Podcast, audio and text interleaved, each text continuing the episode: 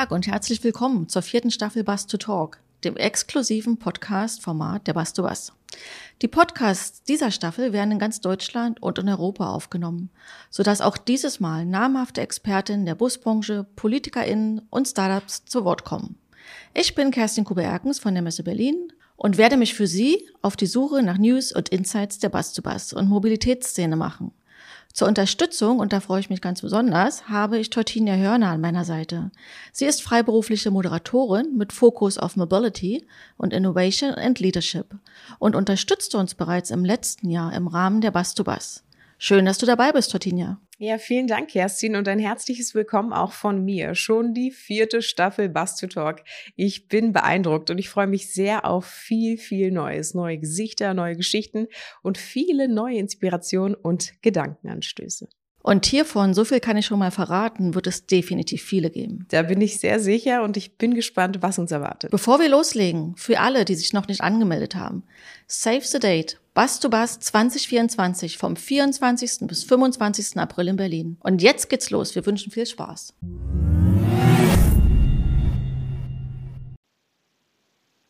Liebe Zuhörerinnen und Zuhörer, herzlich willkommen zu unserer letzten Podcast-Episode der vierten Staffel von Bus to Talk. Unglaublich. Es ist schon die letzte Folge der vierten Staffel. Ich finde, die Zeit verfliegt ungemein. Was denkst du, Kerstin? Allerdings, Tortinia. Und äh, da Weihnachten ist, äh, also quasi um die Ecke, haben wir uns heute einen besonderen Podcast äh, als Weihnachtsspecial sozusagen äh, mitgebracht. Und bei der Gelegenheit würde ich auch gern ein weiteres Special erwähnen. Und der Ticketshop ist ab heute geöffnet. Das heißt, noch heute kann man sich Karten sichern und dann sicher gehen, dass man nicht verfasst und sich gut auf die Bass to Bass im nächsten Jahr vorbereiten kann. Heute wollen wir darum sprechen, äh, darüber sprechen, äh, zum einen, wo, was, worum wird es gehen äh, auf der Bass to Bass im, im nächsten Jahr und wir reden sozusagen über unsere Herzensangelegenheit, dem Bus als unverzichtbaren, maßgeblichen Treiber der Mobilitätswende. In unserem heutigen Podcast stimmen wir uns auf dieses Thema ein. Doch welchen Stellenwert hat der Bus in dieser äh, derzeitigen Gesellschaft mitten in der Transformation? Und wie muss sich die Branche darauf einstellen, um die gesellschaftlichen Veränderungen als Pionier voranzutreiben? Fragen, über die wir heute mit unserem Gast sprechen möchten. Wir haben die besondere Ehre, eine Person begrüßen zu dürfen, die enorm viel Expertise im Bereich Mobilität hat, den CEO von Daimler Buses. Mit ihm sprechen wir über den sozialen Einfluss des Busverkehrs, die Rolle, die dieser in einer nachhaltigen und vernetzten Gesellschaft spielt. Und er wird hoffentlich verraten, wie Daimler Buses die Zukunft der Mobilität aktiv mitgestaltet. Wir freuen uns sehr, Sie heute hier zu Gast zu haben. Herzlich willkommen, Till Oberwörder. Ja, vielen Dank für Ihr Willkommen. Ich sitze hier im regnerischen Neu-Ulm und freue mich, dass Sie mich eingeladen haben äh, zu dem äh, Herzensthema, wie Sie es gerade genannt haben. Herzlich willkommen. Wir freuen uns, dass Sie da sind. Und zu Beginn, äh, Herr Oberwörder, lernen wir Sie, unsere Podcast-Gäste, immer gerne ein wenig kennen. Und äh, die Zuhörenden kennen Ihre Geschichte vielleicht noch nicht ganz. Sie verantworten nämlich seit 2018 das weltweite Busgeschäft bei Daimler Truck. Das sind schon fünf Jahre. Doch Ihre Geschichte mit Daimler begann tatsächlich schon um einiges früher. Unsere Recherchen haben nämlich gezeigt, 20 Jahre früher, um ganz genau zu sein. Direkt nach Ihrem Studium der Betriebswirtschaft, die haben wir, glaube ich, alle in unserer Runde etwas gemeinsam, begann sie ihren beruflichen Werdegang in der damaligen Daimler Chrysler AG. Vielleicht können Sie ein bisschen aus dem Nähkästchen plaudern. Wie kam es denn dazu und hatten Sie schon irgendwie von früh an anvisiert, diesen Berufsweg auszuwählen? Also erstmal herzlichen Dank dafür, dass Sie mich erinnert haben daran, dass ich doch älter bin, als ich mich fühle. Aber ähm, ich bin, äh, ja, ich habe tatsächlich eine bewusste Entscheidung getroffen. Ähm, ich habe immer den Drang gehabt, äh, im Investitionsgütergeschäft zu arbeiten. Und äh, als ich mich damals beworben habe, äh, war es wirklich so, dass ich äh, in diesem Bewerbungsprozess einer der wenigen gewesen ist, der äh, sich für den Lkw damals noch interessiert hat. Uh, und so ist mein Weg eigentlich in die Nutzerzeugbranche, äh, ja, hat sich der Weg dahin entwickelt. Warum Investitionsgüter? Natürlich sind es tolle Produkte und, und äh, das erleben wir jeden Tag und das habe ich die letzten Jahrzehnte, wie Sie gerade gesagt haben, auch immer wieder gesehen. Gleichzeitig, es ist mehr. Es ist äh, eher das Verständnis dafür, was Kunden umtreibt. Es ist die Frage, äh, welche Geschäftsmodelle Kunden betreiben, um dann äh, aus Sicht eines Nutzerzeugherstellers, aus unserer Sicht, eben tatsächlich auch die richtigen Antworten zu geben, dass man das Verständnis für das Geschäft hat und darauf nicht nur die Produkte, sondern auch die Dienstleistungen und entsprechende Weiterentwicklungen aufbaut. Und natürlich hat es auch was damit zu tun, äh, dass ich eine gewisse Technologieaffinität habe. Äh, jetzt reden wir alle aktuell sehr stark über die Transformation Richtung alternative Antriebe. Aber auch in den letzten Jahrzehnten gab es ja schon viele Änderungen in den Emissionsstandards. Und auch das waren nicht kleine Herausforderungen immer. Das hat mich fasziniert. Und wenn Sie das dann noch koppeln mit einem, mit der Chance, dass Sie das im Inland, aber genauso auch im Ausland machen können, wo wieder unterschiedliche Einflüsse stattfinden, äh, dann war das für mich genau die richtige Entscheidung. Und ich habe sie bis zum heutigen Tag äh, nicht bereut. Im Gegenteil, ich bin jeden Tag eigentlich wieder gerne hier, jetzt aktuell und sehr gerne auch beim Bus. Das klingt sehr vielversprechend und ich meine, ähm, ja, die Leidenschaft merkt man auf jeden Fall auch in Ihrer Stimme. Das heißt, wenn Sie rückblickend einen anderen Weg wählen könnten, würden Sie genau den gleichen wieder wählen? Ähm, das weiß man ja immer nicht genau, aber ich, ich bin eigentlich davon überzeugt, weil, ähm, wie gesagt, die, die Tatsache, dass man sich halt äh, in den unterschiedlichen Ländern vor allen Dingen auch, selbst wenn die Produkte sich ähneln, äh, durchaus einlassen will auf die Anforderungen, die Kunden an einen stellen. Ähm, und zwar in einem, in einem gemeinsamen Diskurs, in, einer, in einem Erarbeiten, äh, neue Ideen einzubringen, aber auch gleichzeitig Erwartungshaltung erfüllen zu können. Das ist spannend, nicht nur für mich, sondern für alle, die hier bei, bei, bei Bussen arbeiten, bei Daimler Buses arbeiten. Ähm, das fängt natürlich äh, im Vertrieb an, weil da kommen nachher ja auch die Rückkopplungen der Kunden, die dann in die, ins Produktmanagement, in die Entwicklung und dann nachher in entsprechend neue Produkte und auch gefertigte Produkte führen. Und das ist das, äh, was mich bis zum heutigen Tag eigentlich äh, motiviert. Und jetzt gerade, auch wenn das sicherlich äh, verbunden ist mit vielen Veränderungen, die wir alle erleben, diesen nächsten Schritt zu machen, vom konventionellen Antrieb in die alternativen Antriebe, seien sie E oder seien sie Wasserstoff, das ist das, was, obwohl herausfordernd, einfach auch Spaß macht. Und genau über die diversen Antriebe wollen wir später auf jeden Fall nochmal reden. Aber vielleicht gehen wir erstmal in die Markenstrategie von Daimler Buses, um da noch ein bisschen näher ähm, ja, hineinzutreten und ein bisschen mehr von Ihnen darüber zu erfahren. Meine nächste Frage geht in eine ähnliche Richtung. Äh, Herr Oberwörder, aus Evobus wurde in diesem Sommer Daimler Buses.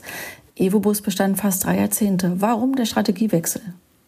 Ja, ähm, die Evobus ist im Februar 95 gegründet worden aus dem Zusammenschluss von Mercedes-Benz und von Cetra. Und äh, die letzten 30 Jahre hat sich die Firma äh, wirklich gut entwickelt. Natürlich gab es alle möglichen Ups und Downs in den, in, der, in den Märkten oder in der Marktentwicklung, aber sie hat sich wirklich toll entwickelt. Ähm, warum haben wir jetzt das Unternehmen in Daimler Buses ähm, umbenannt? Weil wir im Endeffekt ähm, über in, in, in allen Geschäftsbereichen von dieser Bekanntheit der Marke Daimler äh, schlichtweg profitieren. Ähm, und es ist dann auch eindeutig, dass wir als Daimler Buses zum Daimler Truck Konzern gehören. Das unterstreicht das Ganze äh, nochmal. Und insofern ist das jetzt schlichtweg auch ein neues Kapitel, nachdem wir auch eine nicht ganz einfache Zeit, ehrlich gesagt, nach der äh, Pandemie hinter uns gebracht haben, jetzt eben in, in eine neue Welt zu starten, weil wir uns auch viel vorgenommen haben. Wir wollen die Transformation wirklich unserer Branche äh, gerade beim emissionsfreien Fahren äh, anführen. Wir wollen tatsächlich aber auch äh, Kunden und Talente für uns gewinnen, weil auch Talente zu gewinnen ist ein wesentlicher Teil in dieser Transformation, in den veränderten Anforderungen, die wir eben auch haben. Und äh, wer eben mit dieser Marke, mit Daimler auftritt, mit Daimler Buses auftritt, da ist es nicht mehr notwendig, so viel zu erklären, weil man dann auch weiß, wozu man gehört. Auf jeden Fall kann mir gut vorstellen, dass die Marke maßgeblich da auch zur Attraktivität äh, eines Jobs bei, bei, bei Daimler und Mercedes äh, beiträgt, ja. Absolut. Und ich habe heute Morgen, wenn Sie erlauben, ich kann das Ihnen kurz berichten, ich habe heute Morgen ein, ein wirklich äh, tolles Treffen gehabt mit unseren aktuellen Auszubildenden, der, der aktuelle Jahrgang.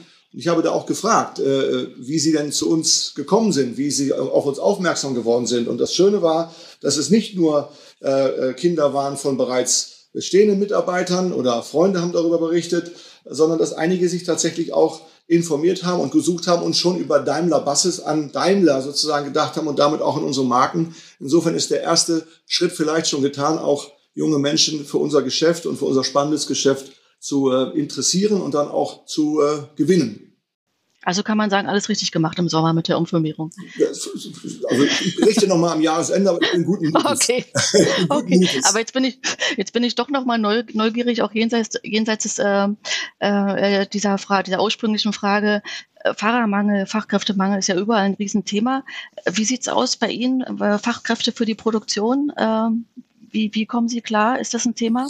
Also wir haben ähm, momentan, da sind wir sehr glücklich drüber, alle ähm, Ausbildungsplätze bei uns ähm, besetzen können, rekrutieren können. Da sind wir wirklich froh drüber.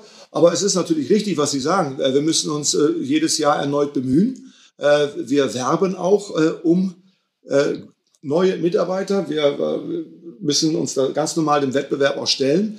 Aber so kommt es eben ähm, auch dann zustande, dass wir uns darüber Gedanken gemacht haben, wie wir das noch besser machen können. Also wie wir unsere vom Markennamen oder vom Firmennamen vielmehr über, über die ähm, äh, Rekrutierungsinstrumente, eine einheitliche, strukturiertere äh, Website, äh, die dann auch nicht nur in Deutschland, sondern auch in den europäischen Märkten ähm, genutzt werden kann und, und angegangen werden kann. Das sind Dinge, äh, die uns da helfen.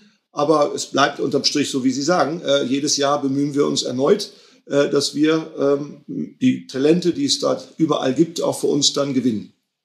Ah, super, danke, danke auch für diesen Einblick. Nochmal zurück zu den Marken.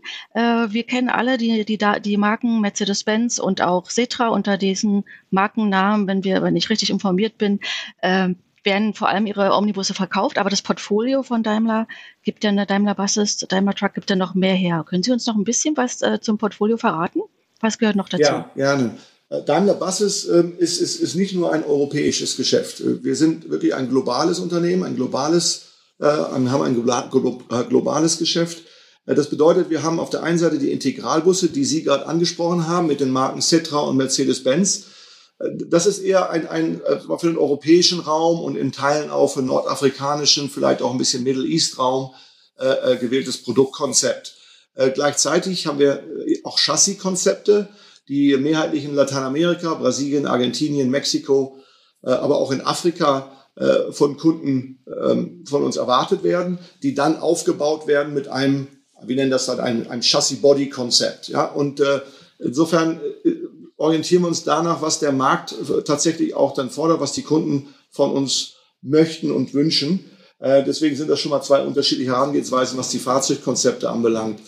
Wenn Sie über Marken sprechen, ähm, dann haben wir natürlich noch eine wichtige große Marke, das ist das, äh, die Service-Marke Omni Plus. Ähm, wir haben ein sehr globales, großes Service-Netz.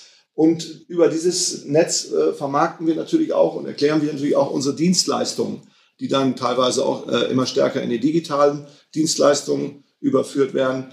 Ähm, und ganz zum Schluss, äh, nicht zum Unterschätzen, ist auch das Gebrauchtfahrzeuggeschäft, das wir tatsächlich als, als Handelsgeschäft betreiben unter der Marke Bus Store.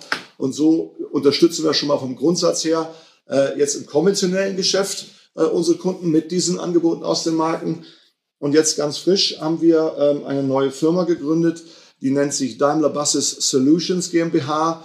Und ähm, dabei unterstützen wir die Kunden oder damit unterstützen wir die Kunden beim Umstieg auf die elektrische äh, betriebene Fahrzeugwelt, weil wir festgestellt haben, dass es halt nicht nur das Fahrzeug ist, sondern eben viel mehr, um nachher auch ein elektrisches Fahrzeug betreiben äh, zu können.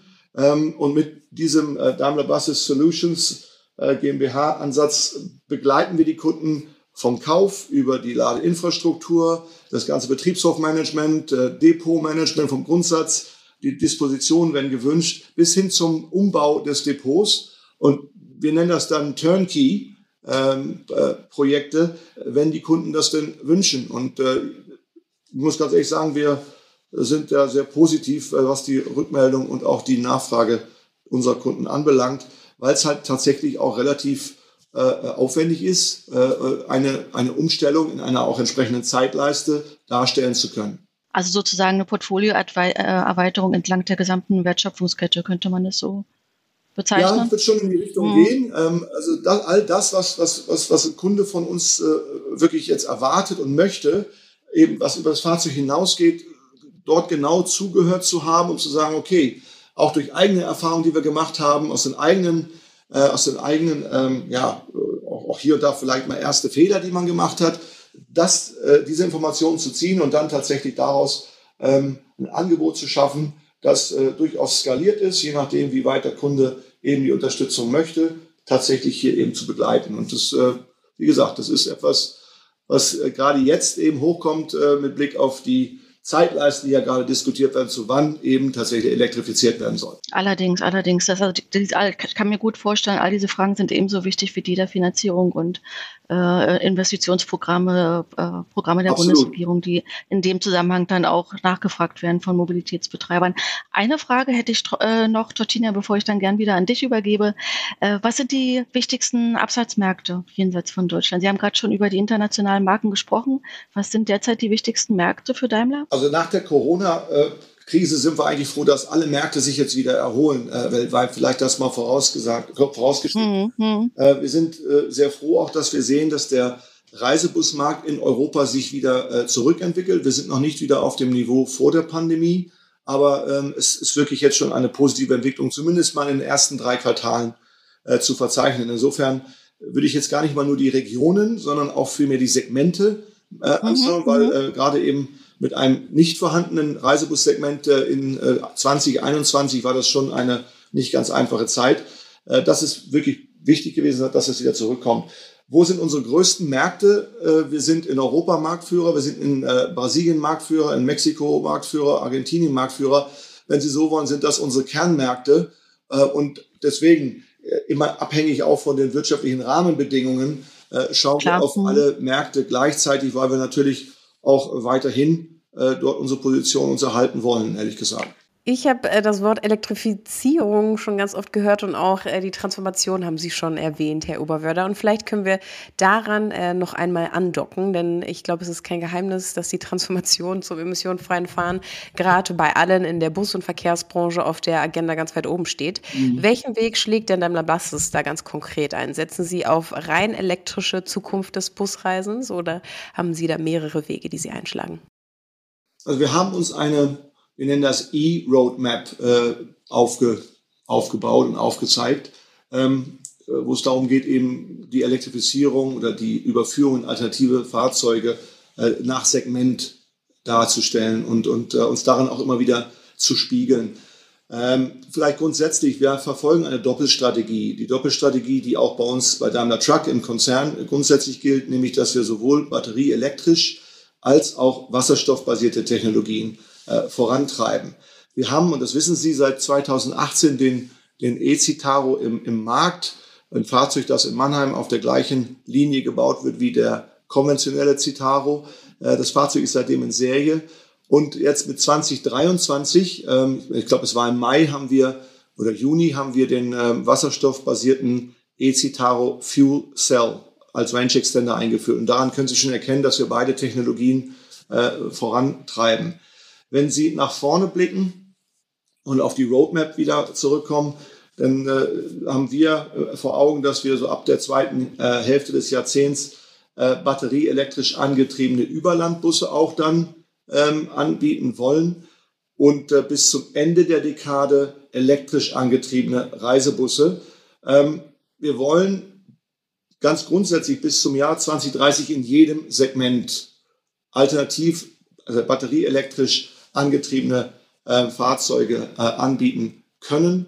Äh, wir haben im Endeffekt ähm, ja da die Batterie, aber auch den Wasserstoff äh, an der Hand. Äh, es ist halt noch ein wenig die Frage, in welche Richtung jetzt beispielsweise dann ein Reisebus äh, sich entwickelt, weil es eben auch abhängig ist von der Anwendung. 400, 500 Kilometer ist vielleicht eher der batterieelektrische und über diese Distanz hinaus ist es dann wohl eher der Wasserstoff angetriebene Reisebus.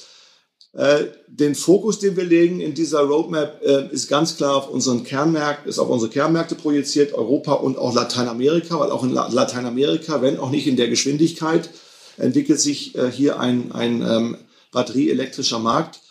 Und bis 2039 wollen wir dann in, äh, im Kernmarkt Europa äh, nur noch äh, lokal CO2-neutrale Fahrzeuge ähm, vertreiben. Beim Stadtbus ist es ein bisschen anders gelagert, das kennen Sie. Äh, Sie kennen auch die aktuellen Diskussionen zu den entsprechenden Rahmenbedingungen. Ähm, wir werden äh, ab dem Jahr 2030 in Europa ähm, rein äh, elektrische, batterieelektrische Stadtbusse vermarkten. Ich denke, das ist auch ähm, gut, weil nicht zuletzt ist ja sehr stark und ich denke, wir kommen an dem Punkt auch noch vorbei, äh, darüber sprechen müssen, wie kann ich denn die Voraussetzungen schaffen, dass Fahrzeuge auch betrieben werden.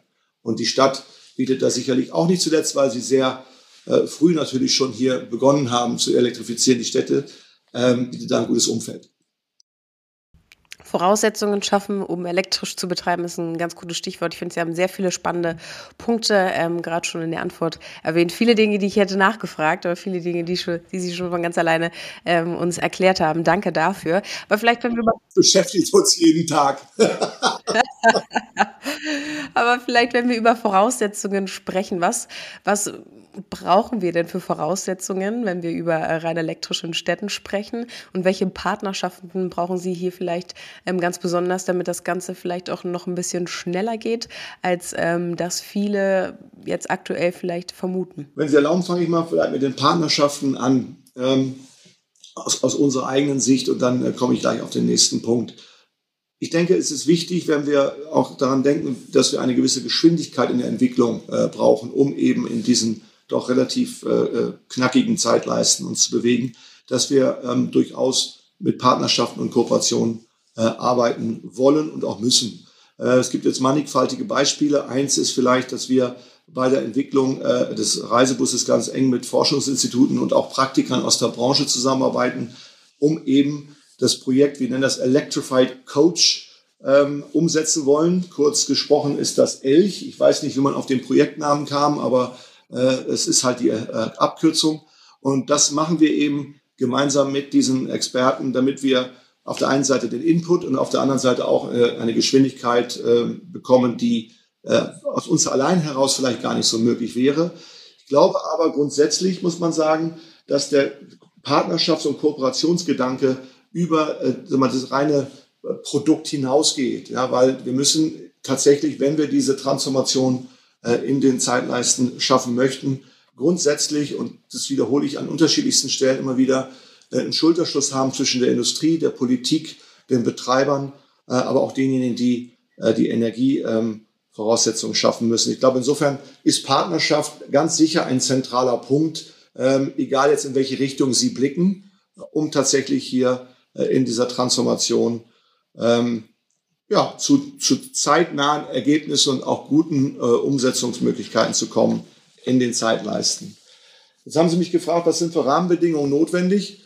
Ähm, wir schauen nicht nur bis zum Jahr 2030, sondern äh, darüber hinaus. Und, und eine der größten, ähm, ja, ich würde sagen, Herausforderungen tatsächlich ist, dass wir auf der einen Seite äh, die Infrastruktur benötigen, damit eben nicht nur in der Stadt, wo schon wirklich gute Voraussetzungen gegeben sind und auch über die Depots schon grundsätzlich angelegt ist, wie jetzt Fahrzeuge äh, ihre Routen und dann auch nach Beendigung der Fahrt wieder zurück ins Depot abdecken können.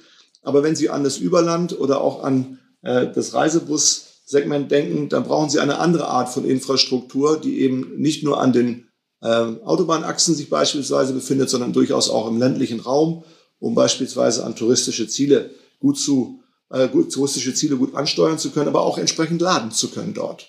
Das heißt, da sind die politischen Rahmenbedingungen, glaube ich, schon nochmal notwendig, äh, dass die äh, im Zentrum der Diskussion stehen. Ähm, wir sind dort immer sehr aktiv und, und haben dort auch regelmäßigen Austausch, auch gerade äh, mit den, äh, äh, im Zusammenschluss mit den äh, Kolleginnen und Kollegen vom BDO. Insofern, da sind wir, glaube ich, immer äh, alle bemüht, deutlich und transparent zu schaffen vor allen Dingen.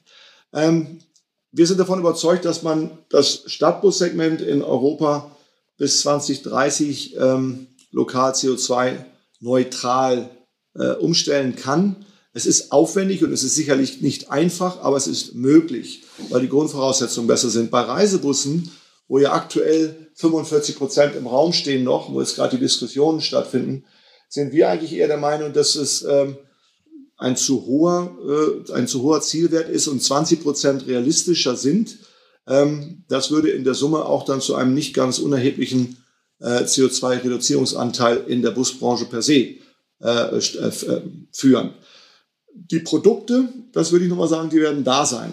Äh, die werden im 2030 da sein, aber die Fahrzeuge müssen halt von Unternehmern auch betrieben werden können.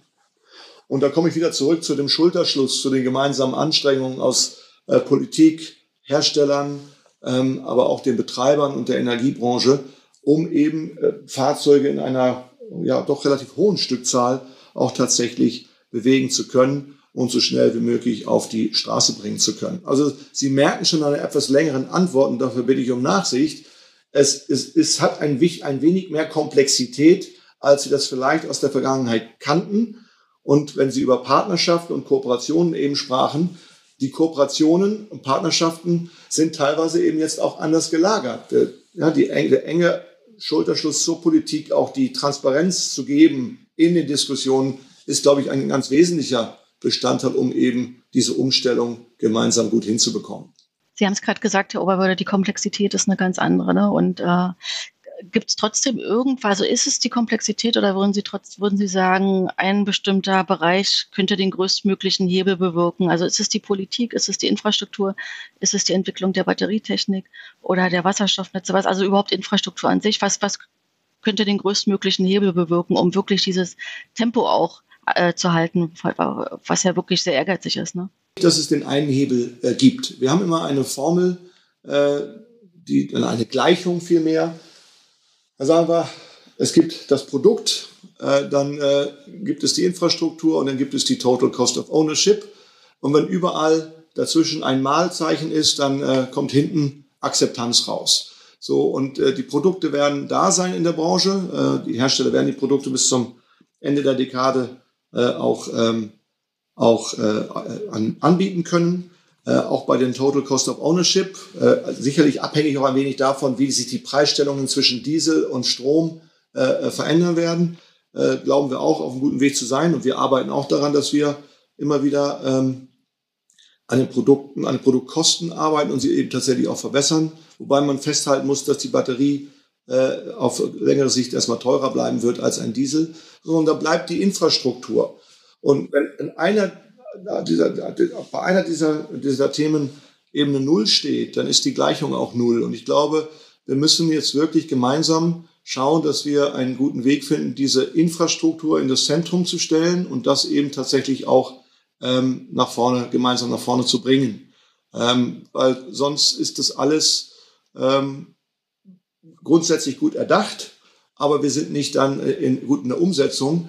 Und vielleicht gehört auch ein wenig dazu, dass man eine, eine Synchronisation zwischen Zielen äh, äh mit Blick auf die Fahrzeugangebote ähm, und dem Aufbau und Umbau der Infrastruktur äh, tatsächlich einhergehen lässt. Und es gibt ja gute, an, gute äh, Ansätze, aber ich glaube, da müssen wir noch ein bisschen weiter sprechen.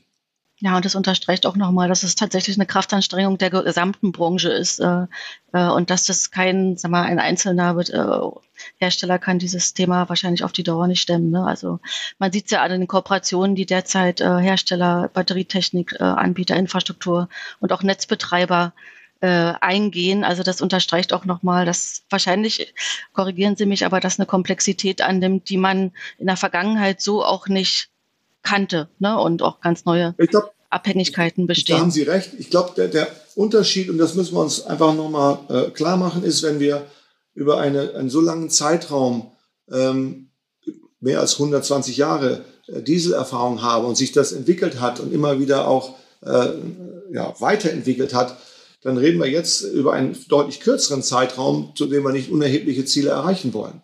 Und ich glaube, das ist eine Facette, die einfach schlichtweg äh, für alle genau eine gewisse Herausforderung darstellt, die aber, äh, wenn man sich aufeinander einstellt und auch abstimmt, ähm, tatsächlich noch voranbringen kann. Auch nochmal ein, ein gutes Stichwort. Ähm, ich hätte Sie jetzt auch noch was zur, äh, zum Thema Change äh, gefragt. Also Sie haben gerade schon gesagt, Sie begleiten die Busbranche schon sehr, sehr lange in Ihrer Position.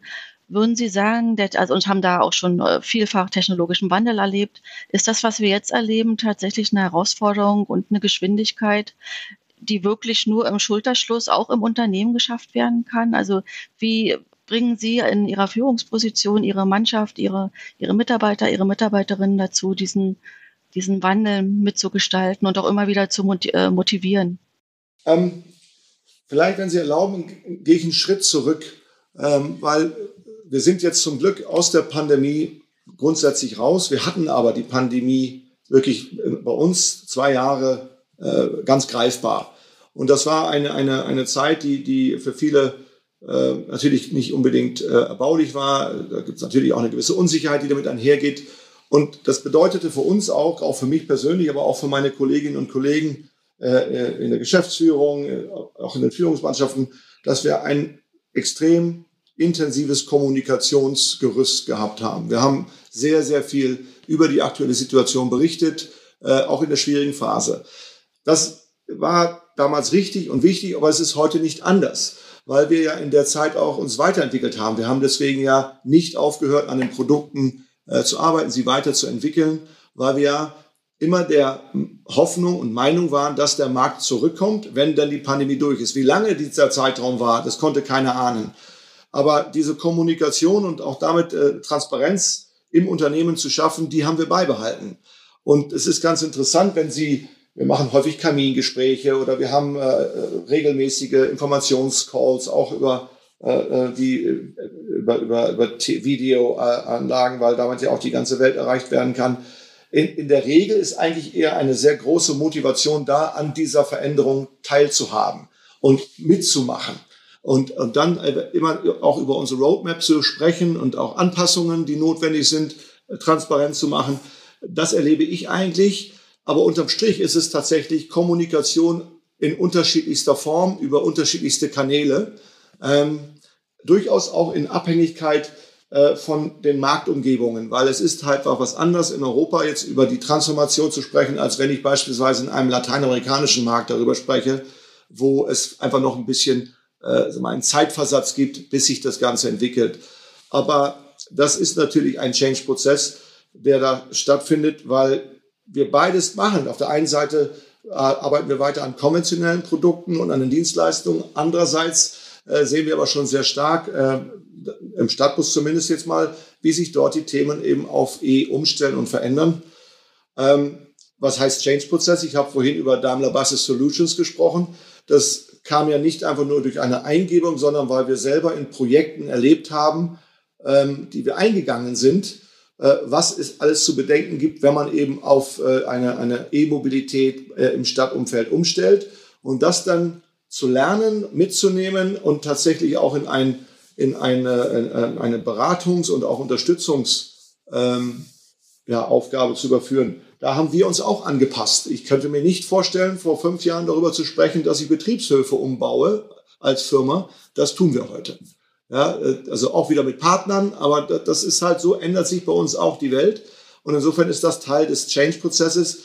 Wahrscheinlich ist es sogar etwas äh, Normales in der Zwischenzeit und es wird uns auch noch die nächsten Jahre begleiten. Ja, und, ja was, was dieses Thema betrifft, ich glaube, da sind äh, in dieser Situation befinden sich viele Branchen. Ne? Wir jetzt hier als äh, Eventveranstalter, wir haben eigentlich Ähnliches durchgemacht. Wir hatten sozusagen auch äh, Berufs, ne? also konnten unser, unserem Beruf, unserem Kerngeschäft nicht mehr nachgehen. Und äh, wie Sie schon sagen, in jeder Krise besteht auch die Chance, einfach auch nochmal neue Sachen zu machen, sich anzupassen, neue Wege zu gehen.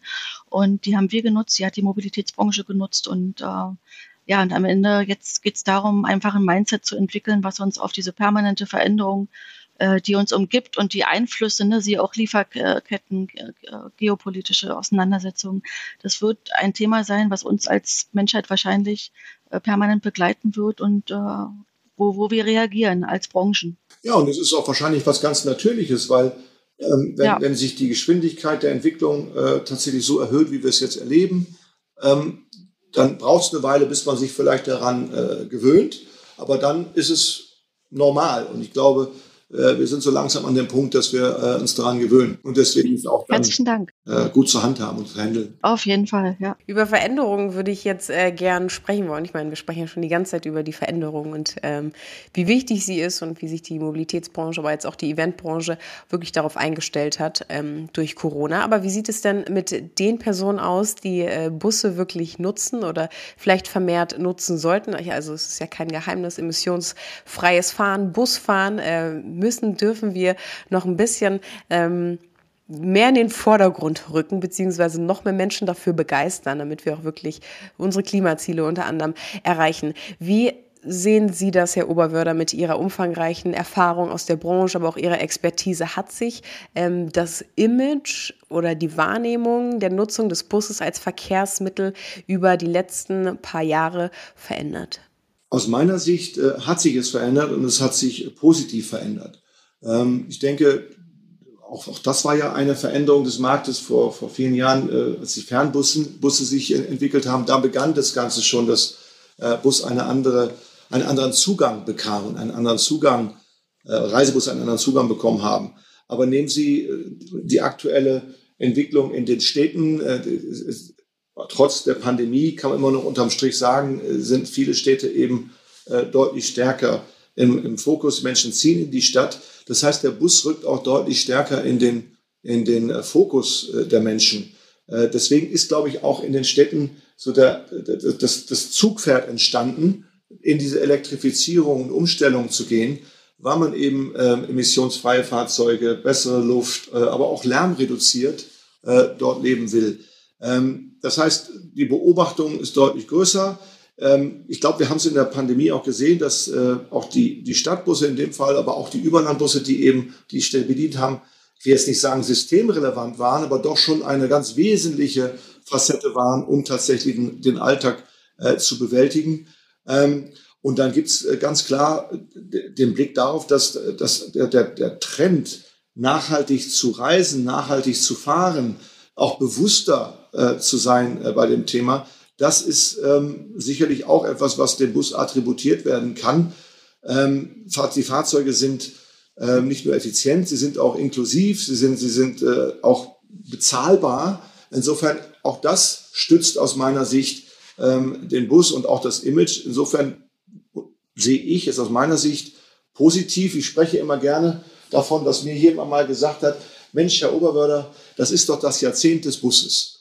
Und genau so ist es auch, äh, wenn man sieht, was Busse dazu beitragen können, jetzt in der Zeit, um tatsächlich einen wesentlichen Beitrag zur Reduzierung äh, der e- CO2-Emissionen äh, eben zu haben. Und das ist genau das in Verbindung mit dem noch lärmreduzierten und auch dem komfortablen Aspekt, dass das eben tatsächlich positiv auf die Busbranche, auf Busse per se wirken, aus meiner Sicht. Und wir erleben das auch. Wenn Sie erlauben, kann ich Ihnen eine nette Geschichte erzählen, die ich immer wieder gerne weitergebe, weil ich sowas auch noch nicht erlebt habe. Als ich das erste elektrische äh, äh Fahrzeug, den elektrischen äh, Stadtbus übergeben habe in, in einer Stadt, ich sage bewusst nicht wo, ähm, da wurde ich bei der Übergabe äh, plötzlich von einer Dame, die mit dem Fahrrad und einem kleinen Kind äh, äh, anhielt, umarmt und hat sie sagte dann, endlich ist der elektrische Bus da. Also das habe ich auch nicht so häufig erlebt und ich finde das eigentlich ein schönes Bild, äh, dass das wirklich eine ganz andere Art von Beobachtung da ist. Was passiert jetzt in meiner Stadt? Kommen jetzt die ähm, umweltfreundlichen Fahrzeuge, lokal emissionsfreien Fahrzeuge oder kommen sie nicht? Und ich glaube, das trägt zum Image bei. Absolut, stimme ich Ihnen auf jeden Fall zu. Und es ist die Zeit des Busses. Auch da würde ich sagen, ja, so ist es. Und ähm, was kriegen Sie mit? Also ich meine, Ihre Geschichte gerade hat gezeigt, okay, die Kundinnen und Kunden legen großen Wert auf Nachhaltigkeit. Aber würden Sie sagen, dass das irgendwie der Haupttreiber ist, warum Menschen sich entscheiden, ähm, in den Bus zu steigen? Oder ist es die Mischung zwischen Nachhaltigkeit, irgendwie ähm, weniger Komplikationen jetzt mit dem Auto und Parkplatz zu suchen? Ist es die Bequemlichkeit, Komfort? Warum entscheiden sich die Kundinnen für den Bus? Gerade schon äh, berührt, ehrlich gesagt. Ähm, also Convenience und Komfort sind ganz sicher äh, Aspekte, die ähm, Kunden in die Busse bringen, um es mal so zu formulieren. Ähm, es gibt genug Beispiele, wo wir einfach sehen, dass äh, wenn eine Stadt sich darauf ausgerichtet hat, durchaus im intermodalen Verkehr sauber aufeinander abgestimmt ein Konzept umzusetzen, dass, dass da auch der Zugang äh, in, die, in der Nutzung ähm, der, der jeweiligen äh, Fahrzeuge und Busse vor allen Dingen auch äh, deutlich größer nochmal ist. Also insofern ist Komfort und Convenience, also auch Frequenz, äh, sicherlich ein, ein großer Punkt. Eins würde ich gerne noch anmerken. Ich gehe mal bewusst weg aus der Betrachtung, rein deutschen Betrachtung. Äh, wenn ich in Länder schaue, wo es eben gar nicht so viele Alternativen gibt, um tatsächlich sich von A nach B zu bewegen in einem ähm, Verkehrsmittel, das nicht Pkw heißt, äh, dann ist der Bus eben dort ein ganz essentieller Teil, um ein Land, ähm, um eine Region äh, zusammenzuhalten. Und insofern, das haben wir in Europa in Teilen, aber das haben wir ganz sicherlich auch in vielen äh, Regionen Lateinamerikas. Da ist der Bus einfach gar nicht wegzudenken. Und insofern, glaube ich, bricht es dann nachher wirklich runter auf das, was Sie gesagt haben.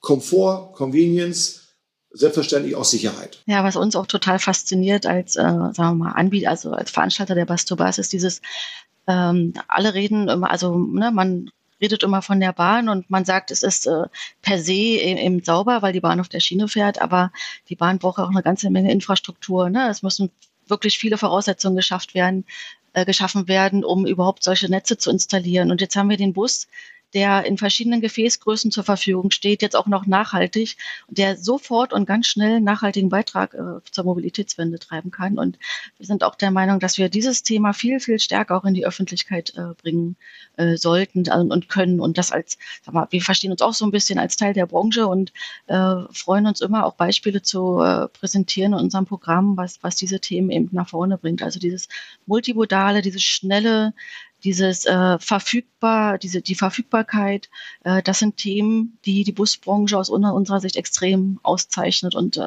zum Image auch beitragen kann und wird. Ja, und ich glaube, wir ergänzen uns gut in den jeweiligen äh, unterschiedlichen Segmenten.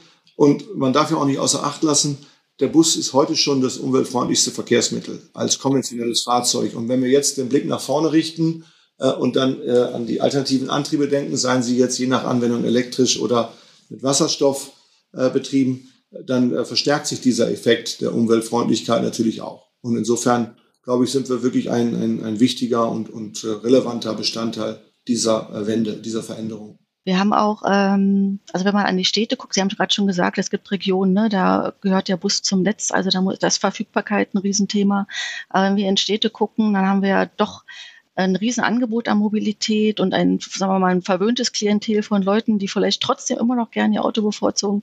Wie kriegen wir es irgendwie hin, diesen sehr anspruchsvollen Kunden äh, davon zu überzeugen, dass der Bus ein tolles Verkehrsmittel ist? Also Stichwort äh, auch vielleicht für die Reisebusbranche, Design, ähm, neue Technologien, Digitalisierung. Sehen Sie da irgendwo Innovationen, wo Sie sagen, das könnten Treiber sein, um auch nochmal andere Zielgruppen vom Bus zu überzeugen? Also im, im Kern, glaube ich, ist es, ist es wichtig, dass wir tatsächlich ähm, Fahrzeuge anbieten, die komfortabel und tatsächlich ähm, auch äh, nachhaltig sind qua Definition, aber eben tatsächlich auch immer wieder sich verbessern. Ich glaube, äh, welche Zielgruppe nachher äh, ein Busunternehmer äh, anspricht, äh, das es kann gar nicht unsere Kompetenz als Hersteller sein, sondern der Kunde definiert, unser Kunde definiert, äh, welche Geschäftsmodelle er tatsächlich betreibt. Was wir sicherstellen müssen und wollen, ist, dass wir tatsächlich äh, das richtige Angebot äh, für jeden Anwendungszweck äh, und eben entsprechend auch den richtigen Bus für jeden Anwendungszweck bieten. Ich glaube, das ist ähm, unsere Aufgabe. Äh, heute reden wir über Motorisierung, äh, in Teilen schon über Elektrifizierung und das werden wir in anderen Segmenten auch tatsächlich tun. Und dann geht es eben auch darum, äh, was, was kann geboten werden. Also von, von der Küche bis zum, bis zum WLAN, äh, tatsächlich auch äh, die, die, die Stecker, also wirklich den Komfort und die Convenience in den Vordergrund zu rücken. Ähm, ich glaube, was auch ein wenig unterschätzt wird manchmal ist, mit einem Reisebus kann ich auch Zwischenstopps machen. Äh, und genau das äh, ist auch etwas, was den, den, den äh, Reisebus, den Coach auszeichnet. Ich steige also nicht in ein, in ein Verkehrsmittel, ein, ein, ein Public Transportmittel, das eben nur von A nach B fährt, sondern ich habe die Möglichkeit, mit einem Reisebus tatsächlich auch anzuhalten und tatsächlich beim nächsten äh, Fahrzeug, das dann vielleicht den Stopp macht, wieder einzusteigen. Ich glaube, das ist auch ein Teil äh, dieses Komforts oder dieser, äh, dieser Convenience-Aspekte. Ähm, und ein Reisebus kommt auch in Regionen, in denen andere nicht unbedingt, zumindest nicht in den Gefäßgrößen, äh, sich bewegen können. Und das ist auch etwas, äh, was ihn auszeichnet. Ähm, insofern bin ich da eigentlich auch guten Mutes, wenn ich sehe, mit welchen tollen Ideen äh, die Betreibenden, die Betreiber tatsächlich die Fahrzeuge äh, in Einsatz bringen. Und wir müssen halt schauen, dass wir genau das auch anbieten, was Kunden wünschen. Und ich glaube, dass wir das ganz passabel tun. Ich glaube auch, der Erfolg gibt den recht, oder? Und äh, das ist ja auch das Faszinierende an dieser Branche, diese extreme Möglichkeit, eben Produkte individuell zu gestalten und äh, verschiedene Gefäßgrößen auch anzubieten und äh, jetzt mal unabhängig von, der, von den Einrichtungsmöglichkeiten. Äh, ja, herzlichen Dank auch für die. Ja, sie ist auch innovativ, finde ich. Es ist Außerdem. Also wirklich, das sind tolle, innovative äh, Geschäftskonzepte, äh, die wir beobachten. Ähm, und ich glaube, das ist genau der Punkt. Auch wenn ich sehe, ähm, wie sich auch durch eine, eine Zeit, die hinter uns liegt, jetzt äh, die Unternehmer und Unternehmerinnen äh, darauf eingestellt haben und, und sich angepasst haben und, und, und neue Felder aufmachen. Äh, also ich muss echt sagen, das, das ist auch Teil der Branche und deswegen bin ich da sehr positiv, dass sich das auch so äh, verstetigen wird. Positiv ist super. Positiv müssen wir sein in einer Herausforderung. Und äh, wie gesagt, man, man merkt ihre Passion in der Stimme, in dem, wie sie über ihren Job reden. Und äh, das lieben wir tatsächlich hier an unseren Podcast-Gästen, wenn man die Leidenschaft über den Hörer, über das Mikrofon merkt. Herr Oberwörder, wir schätzen es sehr, dass Sie sich die Zeit genommen haben, uns ganz, ganz tolle und wertvolle Einblicke gegeben haben zu Daimler Buses, aber auch zu Ihnen und Ihrem Lebenslauf und zu Ihrer äh, Einschätzung des Busses und der gesellschaftlichen Rolle. Und äh, drei Dinge, die ich mir auf jeden Fall mitnehme, ist, wenn es um die gesellschaftliche Rolle des Busses geht, dass der Bus essentiell ist, wir darüber nicht diskutieren brauchen, dass wir ihn brauchen, dass er unabdingbar ist und an viele Regionen kommt, wo andere Verkehrsmittel vielleicht gar nicht kommen und dass es absolut das nachhaltigste Verkehrsmittel ist und äh, wir bis 2030 auf jeden Fall noch gespannt sein dürfen, was da alles kommt. Und ich meine, Sie haben die Glaskugeln nicht in der Hand, aber vielleicht äh, können Sie uns mal so eine kleine Prognose geben, wie Sie denn glauben, äh, dass der Bus der Zukunft aussieht. Also wie werden Ihre Urenkel vielleicht unterwegs sein? Wie wird der Bus ganz konkret aussehen? Haben Sie da schon eine Vision, ein Bild, das Sie vor Augen? Also bei meinen Urenkeln, da bin ich jetzt tatsächlich noch ein bisschen zurückhaltend, weil ich weiß nicht genau nachher, wohin die Richtung geht. Aber ich glaube, dass bei meinen Enkeln auf jeden Fall äh, die Fahrzeuge lokal CO2-neutral sind. Und äh, das, da bin ich mir relativ sicher. Und zwar durchgängig. Äh, bei den Urenkeln bitte ich um Nachsicht, da muss ich tatsächlich ein bisschen vorsichtig sein. Das wäre unseriös, wenn ich das jetzt beantworte. Aber das klingt ja auch schon mal sehr vielversprechend. Vielen Dank. Ja, dann auch von meiner Seite, Herr Oberwörder, die äh, Zeit ist schnell vergangen. Herzlichen Dank für dieses wunderbare Gespräch und die Einblicke, die wir heute äh, in das Portfolio von Daimler Buses erfahren durften. Herzlichen Dank und an unsere Hörerinnen und Hörer, unsere Mobilitätsanbieter und Bieterinnen, die, die unserem Podcast folgen. Wenn Sie mehr von Daimler Buses und, äh, und mit Daimler Buses ins Gespräch kommen wollen, dann ist auf jeden Fall die Bus to Bus im nächsten Jahr im April ein äh, super Termin, den Sie sich merken sollten. Und auch hier auch nochmal von mir der Hinweis, wir haben ein Weihnachts-Special-Ticket und äh, der Ticketcode heißt Holiday 50 und ist noch bis zum 31.12. einlesbar. Wir sagen herzlichen Dank, ein herzliches Dankeschön auch an dich, Tortinia, an dieser Stelle. Es war mir ein Vergnügen, dieses Jahr mit dir gemeinsam zu gestalten und mit unseren tollen Gästen im Gespräch zu sein. Und ja, lieber Herr Oberwörder, vielen Dank für die Zeit. Schöne Weihnachten, dann jetzt schon mal einen guten Jahresausklang für Sie und Ihre Familie und alle, die Sie umgeben. Und ja, bleiben Sie gesund und bis zum nächsten Jahr. Das gebe ich gern zurück. Herzlichen Dank für die Zeit und fürs Gespräch. Vielen Dank. Dank. Kerstin. Macht's gut. Danke, Tortinia. Danke, Herr Oberwörder. Danke, Herr Oberwörder. Tschüss. Tschüss. Ein herzliches Dankeschön an unsere Gäste. Somit schließen wir eine weitere Podcast-Folge Bass to Bass in der vierten Staffel. Stay tuned. Wir laden euch ein, mal auf unserer Website bastubas.berlin vorbeizuschauen. Dort findet ihr alle Infos rund um die Bastubas sowie auch unseren Newsroom mit Brancheninsights, allen unseren Podcasts. Infos dazu auch in unserer Shownote. Wir freuen uns natürlich über eure Abos. Also dann bis bald und unser Tipp, probier mal Bus. Musik